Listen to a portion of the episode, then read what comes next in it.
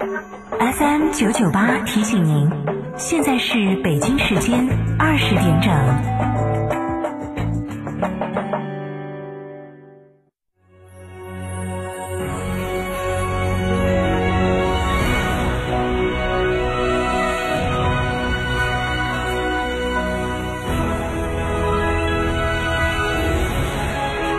成都的声音，FM 九九点八，成都电台新闻广播。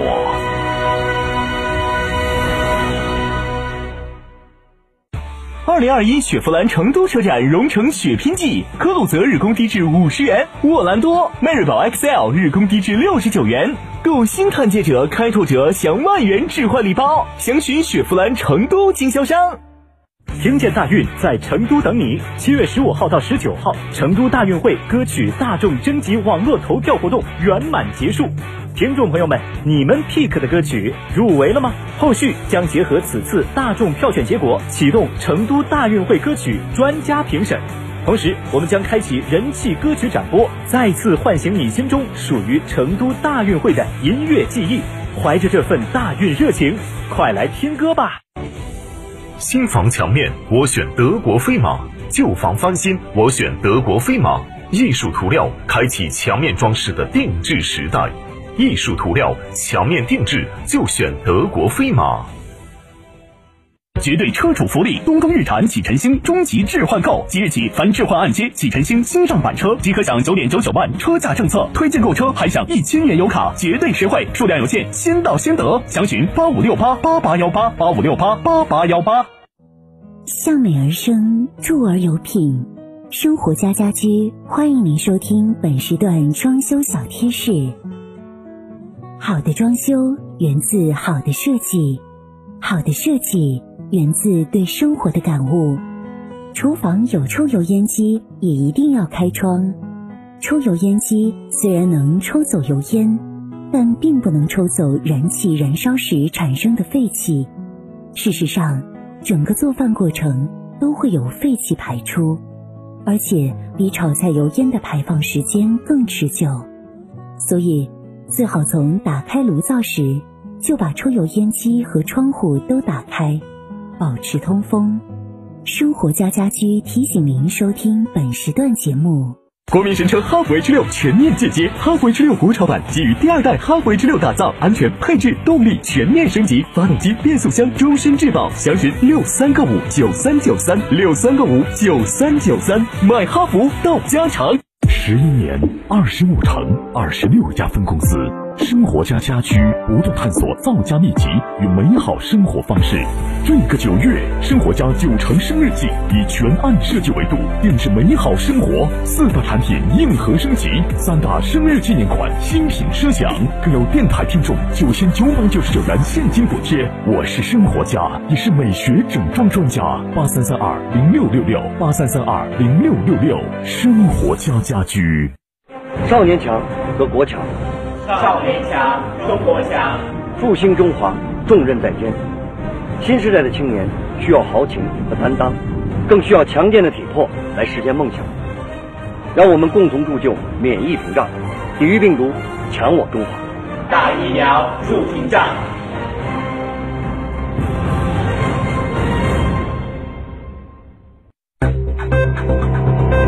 九九八快讯。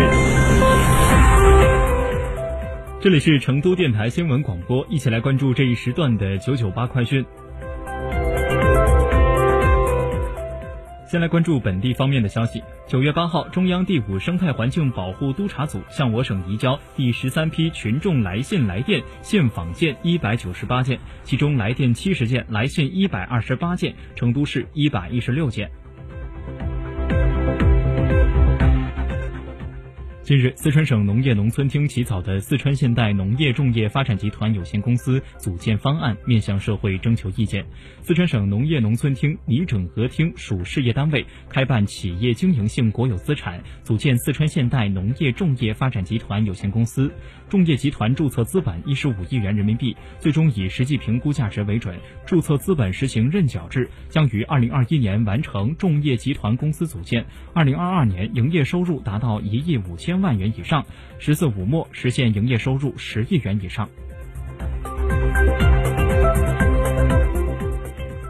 九月八号，记者从第九届科博会组委会获悉，近日由长虹联合清华大学、电子科技大学京东等承建的工业互联网创新发展工程“四川电子信息产业集聚区工业互联网平台”试验测试项目完成建设，并正式通过专家工作组验收。据了解，该项目总投资一点一三八亿元，是四川省在首个国家工信部获批建设的电子信息工业互联网平台，目前已服务企业用户。七点九万家，支撑运营智能终端设备二千三百九十五万台，汇集了一百四十五位行业专家，集成了六百多个通用功能模块，三十一个软件产品，二十三个行业解决方案。记者从成都市人防办获悉，定于二零二一年九月十八号在全市范围内举行防空警报市民演练。防空警报鸣响时，请广大市民注意识别防空警报信号，并保持正常的学习、工作和生活秩序。来关注国内方面的消息。近日，教育部发布通知，要求坚决查处变相违规开展学科类校外培训的问题。通知指出，以下行为应依法依规予以查处：一、证照不全的机构或者个人以咨询、文化传播、家政服务、住家教师、众筹私教等名义违规开展学科类培训；二、不具备教师资格证的人员违规开展学科类培训；在职中小学教师违规开展有偿补课；三、以游学、研学、夏令营、思维素养、国学素养等名义。或在科技、体育、文化艺术等非学科类培训中违规开展学科类培训。据报道，本周国际原子能机构副总干事将带队赴日本，将与日本原子能规制委员会、经济产业省和外务省等讨论福岛核污染水的安全处置问题，并实地考察福岛第一核电站。汪文斌指出，当前日本政府不顾国际社会关切，执意推进向海排放核污染水的准备工作。我们希望日方立即撤销错误决定，在同利益攸关方和有关国际机构充分协商并达成一致前，不得擅自启动核污染水排海。住建部副部长黄燕八号指出，要将保护历史文化纳入到文明城市的评测体系中。对于保护不力造成的损失，造成各种保护对象文化价值遭到损失的，会有几种措施：一是通报，再严重要举黄牌列入濒危；还有的要亮红牌，甚至摘牌。记者八号从中国教育部获悉，最新统计数据显示，中国教师总数已经达到了一千七百九十二万九千七百人，比上年增加六十点九四万人，增长百分之三点五二。